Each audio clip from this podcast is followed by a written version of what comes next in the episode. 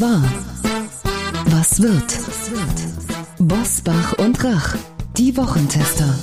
Kompakt. Powered bei Redaktionsnetzwerk Deutschland und Kölner Stadtanzeiger. Und hier sind die Wochentester. Wolfgang Bosbach und Christian Rach. Hallo und herzlich willkommen, Christian Rach hier aus Hamburg. Und ein fröhliches Hallo auch von Wolfgang Bosbach aus Bergisch Gladbach. Zum Start in die Woche hören Sie eine Kompaktfolge der Wochentester mit dem Besten aus der aktuellen Folge. Für den Weg zur Arbeit oder die Pause im Homeoffice hören Sie kurz und kompakt, was Sie in dieser Woche wissen müssen. Was war, was wird heute mit diesen Themen und Gästen? Auf dem Prüfstand der Wochentester. Söder oder Laschet? Wer kriegt Deutschland am besten in den Griff? Baerbock oder Habeck? Wer von beiden ist Kanzlerinnen oder kanzlertauglich? Bundesnotbremse. Geht der Staat damit zu weit? Heute zu Gast bei den Wochentestern. Saskia Esken. Die SPD-Parteivorsitzende erklärt, wie sie mit Zukunftsthemen die Menschen begeistern will und wie sie die K-Frage von Union und Grünen beantworten würde. Hans-Ulrich Jörges. Der Journalist beobachtet seit 20 Jahren die Berliner Politik aus nächster Nähe. Sein Zwischenruf zur Lage der Nation. Heute bei den Wochentestern. Annalena Baerbock und Robert Habeck ist das äh, Duell bei den Grünen, wobei man von einem Duell nicht viel mitbekommt. Äh, was glaubst du, Christian, wer wird das am Ende wohl werden? Naja, das ist ja wie Kaffeesatz äh, lesen, aber rein emotional und ein bisschen rational ähm, gesprochen, ich glaube, es wird Annalena Baerbock alleine deswegen schon, weil die anderen Männer haben. Also Olaf Scholz für die SPD und Söder oder Laschet für die CDU, CSU. Das heißt, dann einen dritten Mann ins Rennen zu schicken, glaube ich, wäre strategisch für die Grünen äh, nicht so sinnvoll, obwohl beide Baerbock und äh, Habeck ja betonen, äh, dass es eben nicht dieser grüne Grundsatz jetzt ist, dass bei einer äh, Position, die Führungsposition, die zu besetzen ist, die, die weibliche Kandidat das erste Zugriffsrecht hat. Und beide haben betont, dass sie das in dieser speziellen Frage eben nicht anwenden wollen, was ich großartig finde, dass sie das, ich sage mal, geschlechtsneutral entscheiden und aufgrund von internen Gesprächen und so weiter. Das finde ich gut. Also mein Gefühl sagt äh, aus strategischen Gründen, Annalena Baerbock äh, werden die ins Rennen schicken. Wir werden sehen. Am Montag wissen wir darüber Bescheid und äh, vielleicht hat er bis dorthin auch die CDU das schon geklärt im Gegensatz zu Robert Habeck keinerlei Regierungserfahrung hat, hältst du ja. nicht für ein entscheidendes Argument. Ja, es gibt viele äh, entscheidende Argumente. Äh, sie ist wohl in Berlin sehr gut vernetzt, Habeck noch nicht so. Das ist das, was man liest. Habeck hat ja nun mal als stellvertretender Ministerpräsident in Schleswig-Holstein agiert. Reicht das für die Bundesebene? Wir sehen das ja auch immer wieder, dass gute Ministerpräsidenten, Präsidentinnen nicht immer unbedingt auch für Bundesaufgaben geeignet äh, sind. Siehe mal Annegret Kramp-Karrenbauer in der CDU. Die hatte ja im Saarland hervorragende Ergebnisse gemacht. Sie war die Landesmutti. Als Führung in der Bundes-CDU hat sie das eher nicht so richtig gut hinbekommen.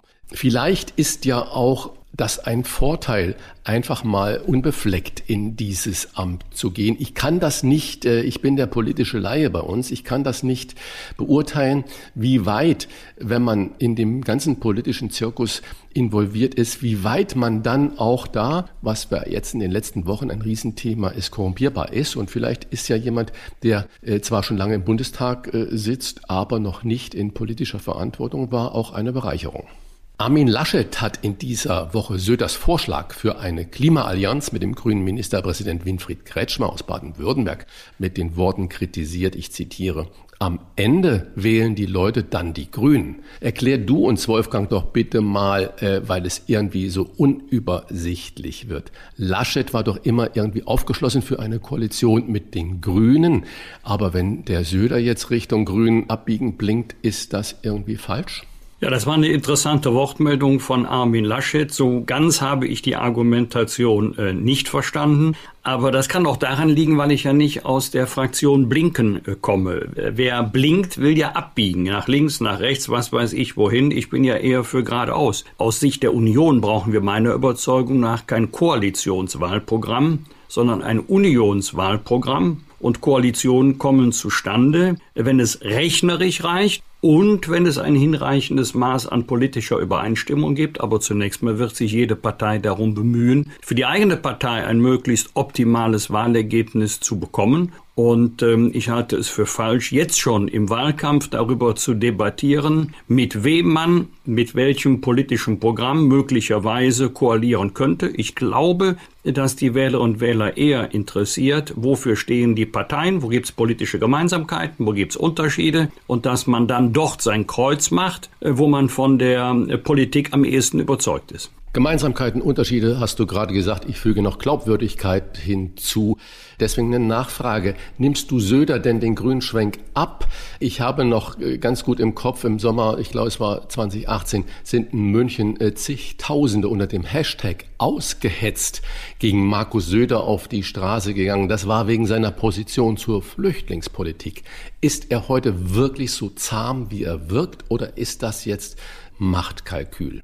Na gut, so zahm wirkt er im Moment gar nicht, eher, eher kämpferig, aber ich weiß trotzdem, was du meinst. Ja, ich nehme ihm die Kurskorrektur ab und zwar aus gleich zwei Gründen. Erstens, im Moment wird natürlich alles überlagert durch das Thema Corona-Corona-Krise, Pandemiebekämpfung, aber das Thema Klima wird wiederkommen. Und der zweite äh, Grund ist, im äh, kommenden Bundestagswahlkampf wird das Thema eine große Rolle spielen und da geht es nicht nur um Lippenbekenntnisse, das würde ja jeder unterschreiben, dass wir unsere Anstrengungen intensivieren müssen, äh, um den Anforderungen des Klimawandels erfolgreich begegnen zu können, um das zu tun, was notwendig ist. Aber wie wir das machen, darüber gibt es erhebliche Meinungsverschiedenheiten. Und wenn ähm, Söder sagt, das ist jetzt auch für mich oder für die bayerische Staatsregierung ein wichtiges Thema, dann nehme ich ihm das ab. Aber das bedeutet doch nicht, dass man politisch inhaltlich auf den Kurs der Grünen Gebote und Verbote einschwenkt. Man kann es auch anders sehen, nämlich setzen auf Technologie, auf technologischen Wandel, auf Innovation. Das ist ein, ein ganz anderer politischer Ansatz als Gebote und Verbote. Ganz ohne Corona geht es auch bei uns in dieser Woche nicht. Die sogenannte Bundesnotbremse soll künftig ab einem Inzidenzwert von 100 greifen. Wichtiger Bestandteil eine Ausgangssperre zwischen 21 Uhr abends und 5 Uhr morgens. Christian, geht der Staat damit zu weit? Für mich ganz klar ja.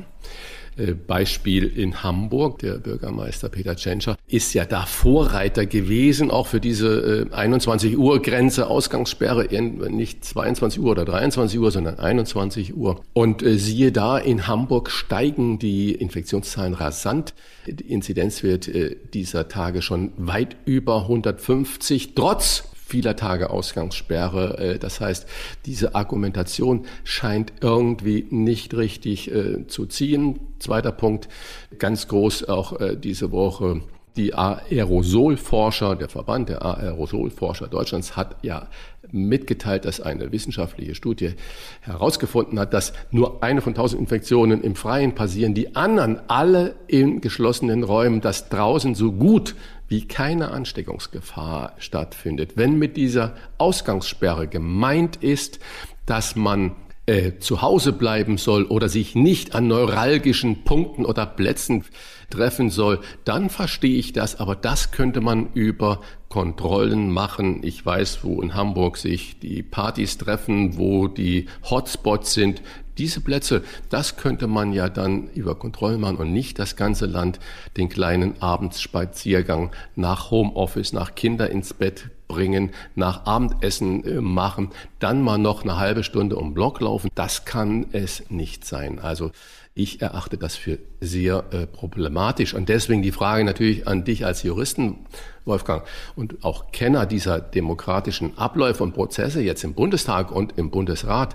Wann kann denn diese sogenannte Bundesnotbremse frühestens greifen? Ja, formal betrachtet, sobald das ähm, jetzt in Bearbeitung befindliche Infektionsschutzgesetz, hier geht es ja um die Novellierung eines bestehenden Gesetzes, in Kraft getreten ist, das ist mit Verkündung im Bundesgesetzblatt. Aber ich verstehe die Frage eben anders. Wie lange wird es wohl dauern, bis der Gesetzgebungsprozess abgeschlossen ist? Wenn, das sind ja Minderheitenrechte, die Opposition auf ähm, die Einrede von Fristwahrung verzichtet. Also wenn es ein beschleunigtes Gesetzgebungsverfahren gibt, dann kann ein Gesetz innerhalb von einer Woche abschließend äh, beraten und beschlossen werden. Bist du sicher, dass zum Beispiel auch alle in der CDU oder in der SPD, also die Koalitionäre, dafür stimmen werden? Interessante Frage auch für unseren Gast Saskia Esken. Ja, ja, in jedem Fall in der großen Koalition mit großer Mehrheit. Bei den Oppositionsfraktionen, insbesondere bei der FDP, äh, sieht das anders aus. Wir haben ja damals bei den Griechenlandhilfen äh, gesehen, in der sogenannten Euro-Krise, die im Grunde eine Überschuldungskrise einiger Staaten war, schrägstrich ist, ging es innerhalb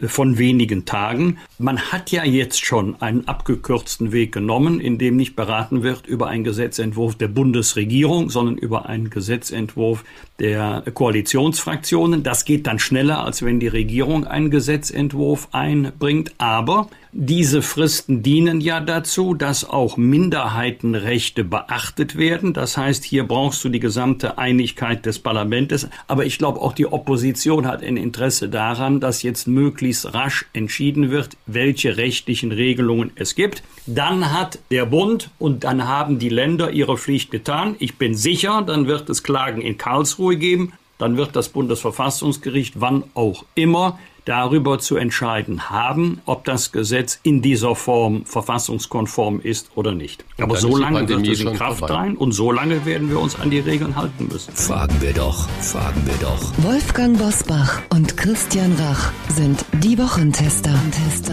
Tester. Niemand muss Angst vor Rot-Grün-Rot haben. Mit dieser Aussage sorgte sie in dieser Woche für Schlagzeilen. Das sagte die Chefin einer Partei, die mal für die neue Mitte stand. Saskia Esken, herzlich willkommen. Grüße Sie. Die Kombination aus SPD, Grünen und Linkspartei steht für eine sehr progressive Politik, mehr noch als die Ampel. Das haben Sie in dieser Woche mit Blick auf eine mögliche Koalition nach der Bundestagswahl gesagt. Was macht Sie so sicher mit der Angst, die wir nicht haben müssen? Ja, mich macht sicher, dass wir in Deutschland ähm, ganz dringend für die Herausforderungen, vor denen wir stehen, eine progressive Regierung brauchen. Wir brauchen eine Regierung, die mit Mut auch an die Gestaltung der Zukunft rangeht. Wir brauchen staatliche Investitionen für unser Land. Wir müssen als Staat auch aktiv agieren. Und dazu braucht es eine progressive Regierung. Ähm, Kern der Aussage ist tatsächlich, wir müssen die CDU, CSU auf die Oppositionsbank schicken. Ihrer Meinung nach ist entscheidend, dass Olaf Scholz Kanzler wird. Das ist Ihre Position. Wie passt denn äh, der frühere Agenda-Politiker Olaf Scholz und der derzeitige Vizekanzler einer großen Koalition zu dem von Ihnen favorisierten Bündnis? Rot-Rot-Grün oder Grün-Rot-Rot? So Olaf Scholz ähm, und ich und viele andere Kolleginnen und Kollegen aus meiner Bundestagsfraktion haben ja diese Koalition gemeinsam geschmiedet, auch die Parteien natürlich. Und ähm, insofern äh, stehen wir auch, äh, stehe auch ich äh, hinter ähm, dieser Koalition. Und dennoch ist es äh, jetzt an der Zeit, und das haben wir in unserem Zukunftsprogramm ja gemeinsam auch äh, sehr schön beschrieben, ähm, dass, äh, dass Deutschland durchstartet, insbesondere auch nach Corona ähm, und äh, die Zukunft auch mutig in die Hand nimmt. Zwei Fragen dazu. Äh, erstens, haben Sie das denn mit Olaf Scholz, also dieses Linksbündnis, abgestimmt? Und das Zweite, was macht Sie denn so sicher, dass die Grünen überhaupt so ein Linksbündnis wollen? Die liebäugen doch im Moment äh, sehr, siehe Baden-Württemberg, aber auch Habeck und äh, Annalena Baerbock mit der Union. Und Laschet und Söder, die werben ja förmlich darum, liebe Grünen, habt uns auch lieb. Also ich glaube, dass es ähm, jetzt darauf ankommt, äh, um Mehrheiten zu kämpfen, vor allem um progressive Mehrheiten, um natürlich äh, auch ähm, äh, dafür zu sorgen, dass die stärkste Fraktion in einer solchen progressiven Koalition dann äh, die SPD ist, damit Olaf Scholz unser Kanzler werden kann. Und äh, dann werden wir nach der Wahl sehen, welche Mehrheiten sich ergeben haben und welche äh, Bündnisse dort geschmiedet werden können. Das war auch in Baden-Württemberg, das war auch in Rheinland-Pfalz vor der Wahl nicht klar. Aber nach der Wahl hat man so, wie eben die Parteien dort auch äh, sich entschieden haben, ähm, äh, dann äh, Koalitionsverhandlungen aufgenommen. Ähm, ich weiß von großen Kämpfen der Grünen in Baden-Württemberg um diese Koalitionsfrage und ähm, auch die Bundesebene ist da, glaube ich, nicht äh, zu 100 Prozent äh, begeistert von dieser Entscheidung. Aber sie ist so gefallen und jetzt müssen die äh, Grünen in Baden-Württemberg auch sehen, wie sie klarkommen. Frau Esken, Sie haben gerade schon über hohe Vermögen und auch äh, Gewinnler aus dieser Krisenzeit gesprochen. Und äh, wenn ich jetzt aber nochmal daran denke, was die SPD ja sagt, ähm, die Wunschkonstellation äh, Rot-Grün, Rot, dann denke ich an ein äh, denkwürdiges Interview von Frau Hennig-Welz, so die Vorsitzende ihres Wunschkoalitionspartners Linke.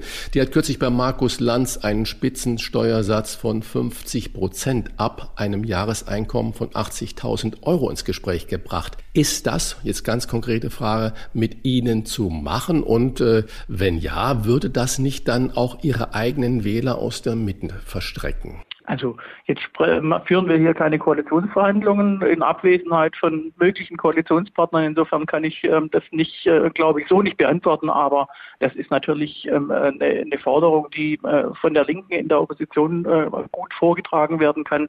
Am Ende äh, muss, müssen, die, müssen die Dinge ja auch machbar sein. Ähm, wir sind in der Spitze, das ist ja kein, äh, kein Durchschnittssteuersatz, sondern ein Spitzensteuersatz auf die oberen, auf den oberen Euro sozusagen ähm, ein Grenzsteuersatz, wie man auch sagt, ähm, äh, sind wir ja ähm, äh, derzeit ähm, bei, bei 42 und äh, höchsten äh, Fall dann bei 45 Prozent.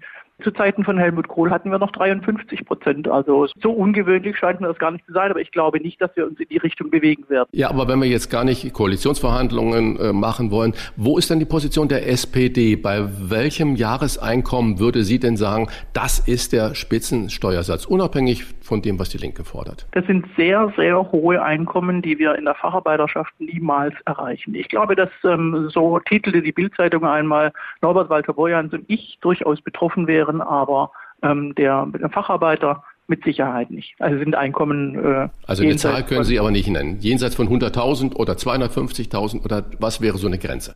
Das ist ein, ein, ein höherer als äh, nur der einfache dreistellige Betrag mit Sicherheit. Wir, wir, haben keine Beträge in unser Programm geschrieben und es hat auch, hat auch gute Gründe, aber ähm, kein Facharbeiter äh, in Deutschland muss äh, fürchten, davon betroffen zu sein. Ganz sicher nicht. Das Bundesverfassungsgericht hat gestern die Berliner Mietbremse gekippt. Das Land hätte seine Kompetenzen überschritten. Frage, sind Sie der Meinung, dass jetzt der Bund die Rechtsgrundlage für eine Mietpreisbremse schaffen sollte oder gar schaffen müsste? Oder sagen auch Sie, Mietpreisbremse ist nicht das richtige Instrument, viel entscheidender ist, dass jetzt möglichst schnell, möglichst viel preiswerter Wohnraum gebaut wird? Ich glaube, dass äh, die beiden ähm, Instrumente und Zielsetzungen sich ähm, äh, nicht widersprechen, sondern im Gegenteil ähm, äh, beide benötigt werden. Äh, da, wo die Mieten äh, tatsächlich ähm, so ähm, explodieren, wie es in Berlin der Fall ist, ähm, muss auch die Möglichkeit geschaffen werden, dass man dort eingreift, zu einem Deckel mit so einer Bremse. Und wir werden die Möglichkeiten prüfen, müssen, äh, wie dort ähm, auch Rechtssicherheit geschaffen werden kann. Aber tatsächlich geht es natürlich auch darum, äh, mehr Wohnraum zu schaffen und auch vor allem mehr bezahlbaren Wohnraum zu schaffen. Und das ist ja der eigentliche Flaschenhals, äh, dass auch ähm, äh, Familien und dass auch ähm, äh, Berufstätige, die hier in der Pflege arbeiten oder Polizisten oder Feuerwehrleute, in Berlin leben können, wenn sie in Berlin arbeiten und nicht in die Randbezirke und äh, sehr weit entfernte Randbezirke gedrängt werden und äh, jeden Tag eine Stunde pendeln müssen, weil sie sich die, die Wohnung hier nicht leisten können oder weil es gar keine gibt. Da müssen wir dringend eingreifen. Das ist nicht nur in Berlin der Fall, das ist auch in anderen großen Städten und ähm, auch so in Teilen sogar schon auf dem Land. Rauf und runter. Wolfgang Bosbach und Christian Rach sind die Wochentester. Tester. Daumen hoch, Einbeziehung der Hausärzte, da haben wir in der letzten Folge schon drüber gesprochen. Jetzt wissen wir nach einer Woche, dass die Einbeziehung wirklich den Impfturbo doch äh, deutlich gezündet hat. Und das hätte man vielleicht schon nicht nur viel früher machen können, auch viel früher machen müssen. Die kennen ihre Patientinnen und Patienten, da gibt es ein Vertrauensverhältnis und ähm, die Pandemie werden wir nicht mit der Kombination von Ausgangsbeschränkungen und weiteren Verboten schnell erfolgreich überwinden, sondern nur mit äh, mehr Tempo beim Impfen. Und da helfen uns die Hausärzte im Moment genauso äh, wie die Mitarbeiterinnen und Mitarbeiter in den Impfzentren auch. Was hat dich, Christian, in dieser Woche geärgert oder gefreut? Naja, ein Thema, das ist ja wirklich immer spannend. Äh, du hast gerade gesagt, die Hausärzte und es wird gleich, das ist richtig Daumen hoch und gleichzeitig gibt's den Daumen runter, weil dann äh, die Gesundheitsbehörden schon wieder sagen, ja, liebe Hausärzte, so viel bekommt er nun aber auch nie, wieder nicht. Wir müssen ja unsere Impfzentren zuerst vorrangig bedienen und das, was dann überbleibt, das bekommt ihr. Also da gibt es scheinbar hinter den Kulissen irgendwelche Verteilungsmachtkämpfe, was für uns als der Bürger, die wir sehnlichst darauf warten, so eine Nadel zu bekommen, äh, eigentlich nur noch Kopfschütteln hervorruft. Und äh, Daumen runter. Äh, es gibt in eine bundesweit tätige Limonade, die heißt Lemonade und die dürfen sich eigentlich nicht mehr Limonade nennen. Geklagt dagegen hat, Achtung, das Verbraucherschutzamt, also eigentlich diejenigen, die uns Verbraucher schützen sollen. Und warum haben die geklagt? Weil Lemonade zu wenig Zucker drin hat. Und es ist vorgeschrieben, man glaubt es nicht, äh, sieben äh, Gramm Zucker müssen auf 100 Milliliter, also auf 0,1 Liter äh, Limonade drin sein. Und die unterschreiten das total. Alle Ernährungsmediziner klatschen natürlich, hurra, endlich mal ein Getränk, das mit viel weniger Zucker auskommt. Und dann sagen die Verbraucherschützer, nein, das ist aber keine Limonade. Und haben versucht, den richtig mit Strafzahlungen und Vorschriften die Luft abzudrehen. Das ist also unglaublich. Eine weitere Sache, wo ich äh, zumindest sage, da müssen wir absolut Acht geben und deswegen Daumen runter sind zwei Digitalisierungsmomente. Es geht gerade so richtig rum, Deepfakes. Das ist eine neue Technik, äh, die es erlaubt, äh, Personen nachzubilden. Da werden dann äh, Sätze zu den Personen gemacht und ein Computerprogramm ist eine künstliche Intelligenz, berechnet dann Mundbewegungen und so weiter und so fort. Das heißt, da kommen Manipulationen auf uns zu, von der wir noch keine Ahnung haben und der Staat schaut, wie die EU in Myanmar, wieder einfach nur tatenlos zu. Zweite Sache, die mir echt äh, Sorgen machte, ging die Woche Coinbase, das ist äh, die Handelsplattform für die Kryptowährungen in New York an die Börse, wurde gefeiert. Äh, ich weiß nicht, 80 Milliarden haben sie da irgendwie eingenommen.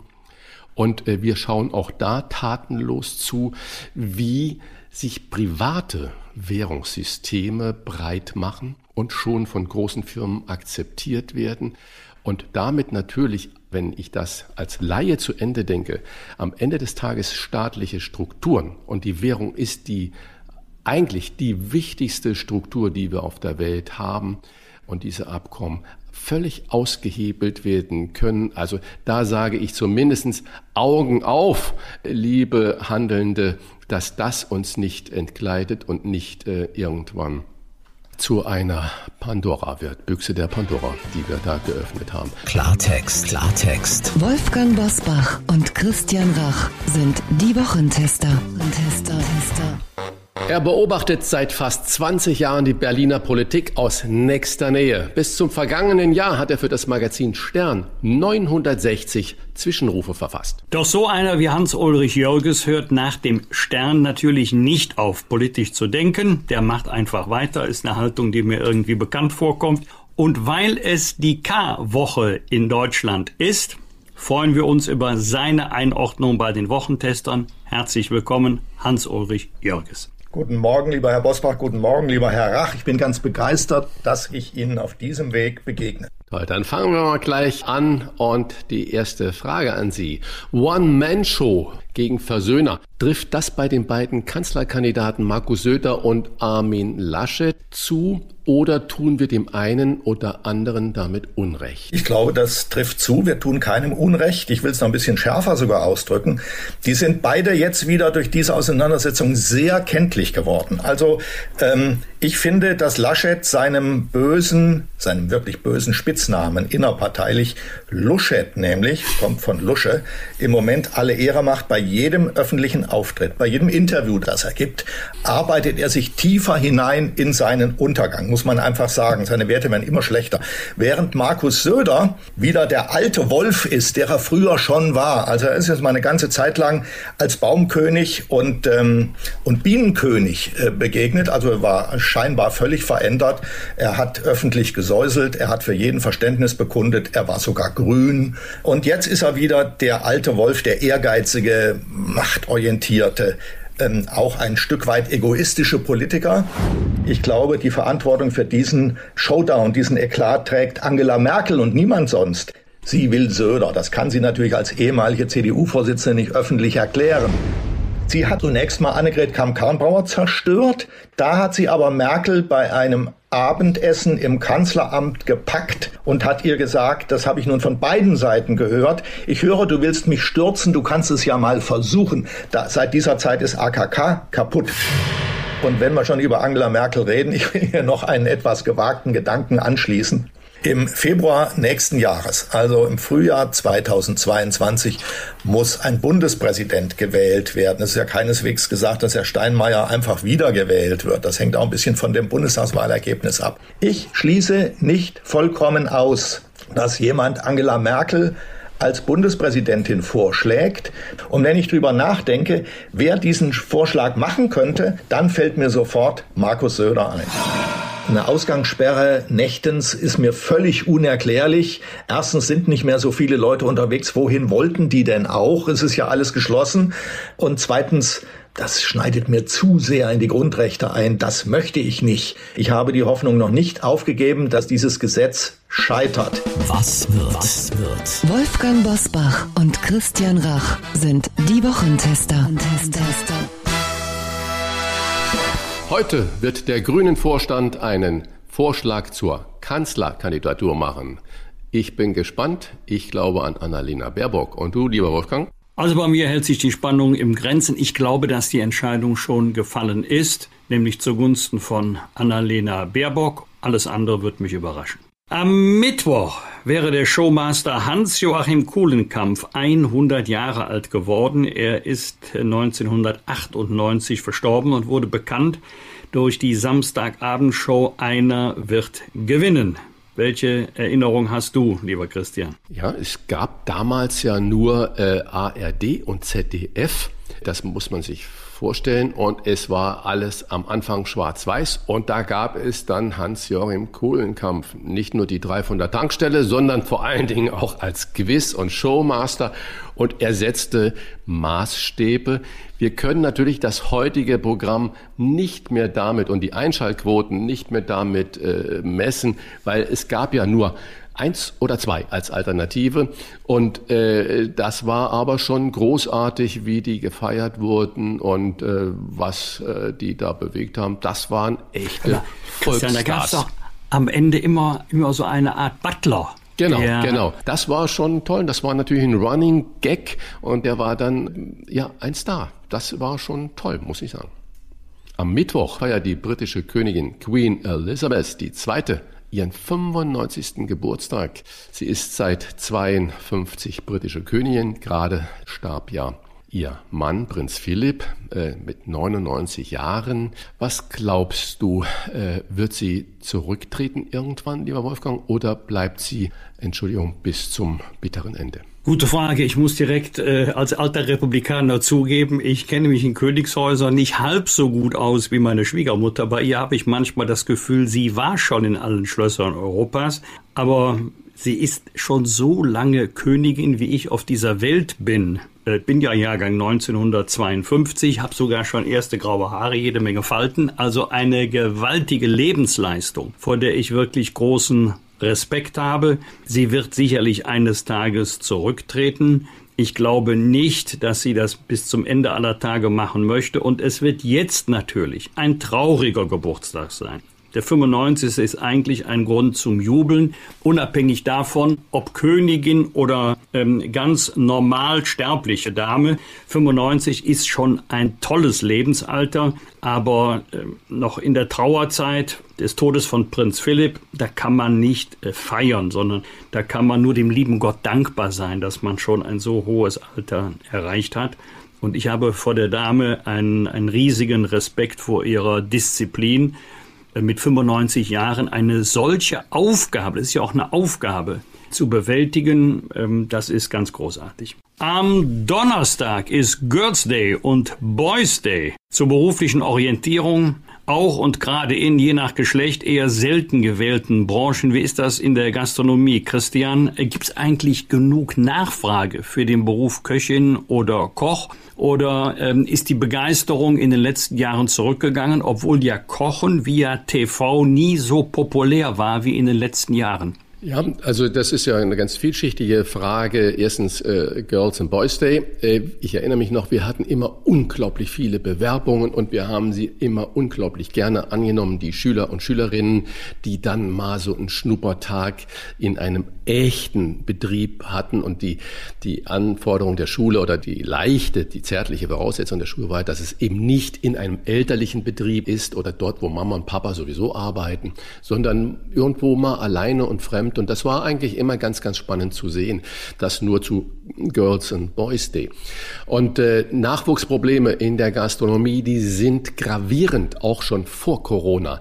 Das war das größte Problem, überhaupt noch junge Menschen zu finden, die gesagt haben, ich finde Gastronomie, egal ob in der Küche oder im Service oder im Hotel, ein ganz, ganz spannender Beruf. Das heißt, Ausbildungsbetriebe haben sich die Finger nach Auszubildenden geleckt äh, und gesucht, händeringend gesucht und es gab keine mehr. Und jetzt in der Pandemie, befürchte ich, wird sich das Ganze noch verstärken.